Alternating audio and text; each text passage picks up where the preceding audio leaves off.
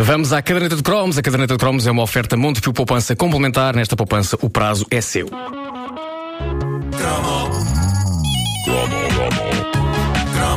O que está a ouvir é uma repetição. É uma repetição. Se houver referência a coisas que já aconteceram, não é estupidez. É uma repetição.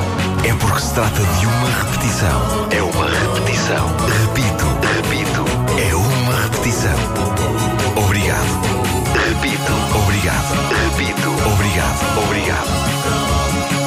Esta é uma memória que talvez diga mais a quem cresceu em Lisboa, e daí talvez não. A verdade é que este cromo é sobre dois dos lugares mais míticos dos nossos anos de infância, verdadeiros templos que, para quem cresceu fora de Lisboa, deviam parecer tão épicos e longínquos como as pirâmides do Egito ou o Taj Mahal.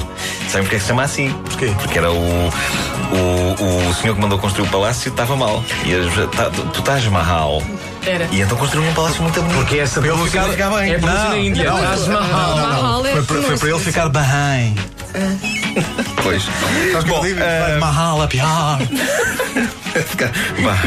Bom, eh, para mim que vivi em Lisboa, os locais de que vos falo hoje na, na caderneta de cromos podiam não parecer assim tão distantes, mas garanto-vos que, no que toca à parte épica, os armazéns do Grandela e os armazéns do Chiado eram algo equiparável à Disneylândia. Quando eles arderam, no tenebroso incêndio do Chiado em 88, eu estava mesmo à beira da maioridade. A coisa ganhou um impacto inacreditável porque parecia uma metáfora viva. Estava ali a arder a minha infância e uma parte da minha juventude. É pena não ter sido mesmo uma metáfora só, porque as metáforas não fazem tantos estragos.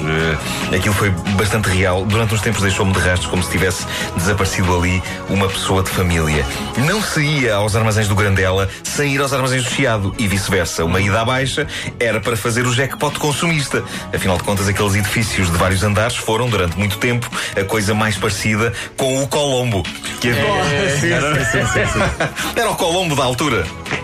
Eu gosto de dizer Colombo. Bom, eh, a dada altura dos, dos anos 80, ainda perto do início, começaram a despontar shoppings por todo o lado, que nem cogumelos, mas a força do Grandela e do Chiado era de tal ordem que ir lá continuava a ser uma experiência especial, mesmo quando se passava a ter um centro comercial à porta de casa. Geralmente, eu ia a estes templos lendários do consumo com as minhas avós. Era um sítio onde se ia com as avós. Eh, não ia todas as semanas. A viagem à Baixa e a visita ao Grandela e ao Chiado não era coisa para se banalizar. Quando muito, ia-se uma vez por mês, para não esgotar a magia, até porque na altura, e apesar eh, de haver o belo autocarro 46, Benfica, onde eu cresci, parecia mais longe da Baixa do que é hoje. Isto é bizarro. É verdade, é verdade. Mas há miúdos a ouvir isto e a pensar que vivemos no tempo do essa de Queiroz. Deve- haver malta a ouvir isto e a pensar: ah, eles se calhar iam ao Grandela de cartola e monóculo. e, e os autocarros de cor de laranja da Carris, aquilo devia ser puxado a cavalos. Mas isso foi só não. muito ao princípio.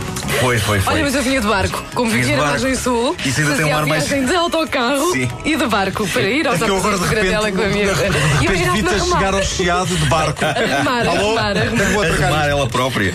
E a espetar uma bandeira, isto é meu. Sim, a bandeirinha com um V.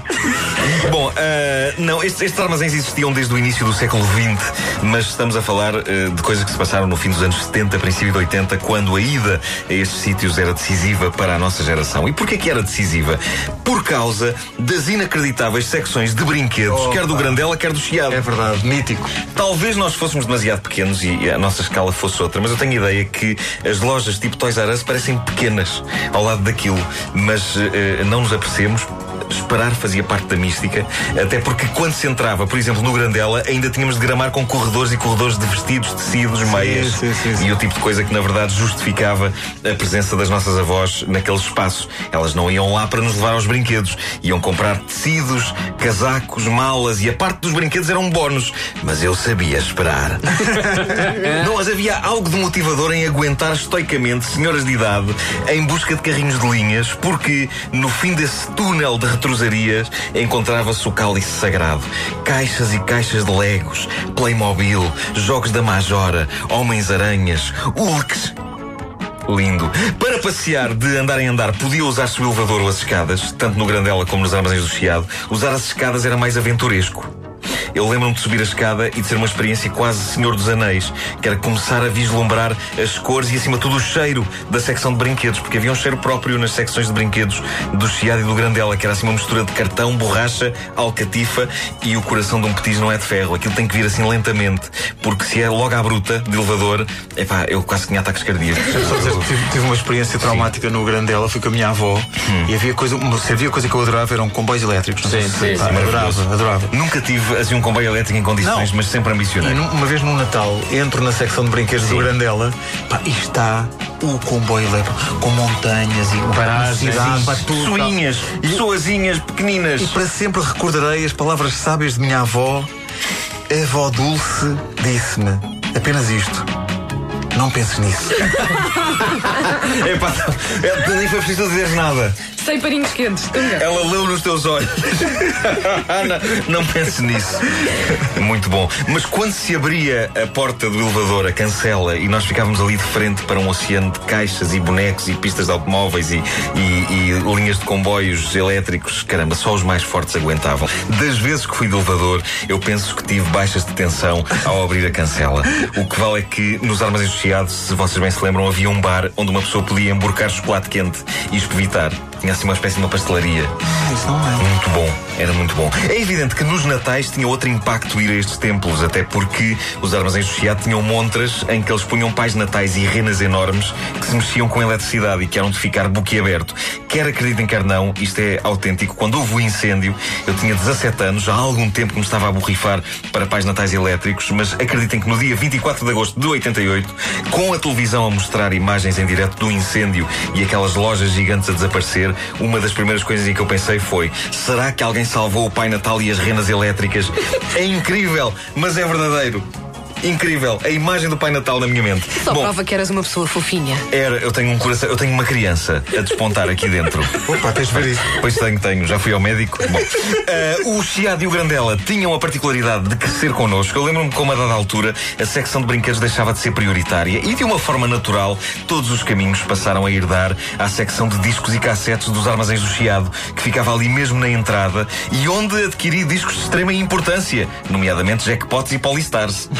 E lembro-me também, em 85, ter achado que era boa ideia comprar na secção de discos do Chiado o maxi single, o 12 polegadas de When the Going Gets Stuff da Tough Get Going. Billy Ocean. Ah, Billy Ocean. Ocean, muito bom. Tema do filme A Joia do Nilo. E um tema que na versão 12 polegadas, na versão original já tinha. Lembram-se como é que começava o tema? Que era com ele dizer. "Tó, tó, tó, tó, Sim, sim, tó, sim, sim. tó, tó, tó, tó." Isso era ele com a dificuldade a volta. Era. Uma ligação difícil. Tó, tó, tó, tó, tó, Tô, tô. tó, tó, tó, tó, tó, tó, tó, tó. Bom, é, uh, é. agora faz um treinador. Na versão do Fogados ainda era mais tempo isso. Aquilo dava atrás e para a frente, dava ali. Tô, tô, tô, tô, tô, tô, tô, tô. Bom, uh, eu lembro-me de já estar com o disco na caixa, de abrir a minha carteira e de constatar que não tinha dinheiro.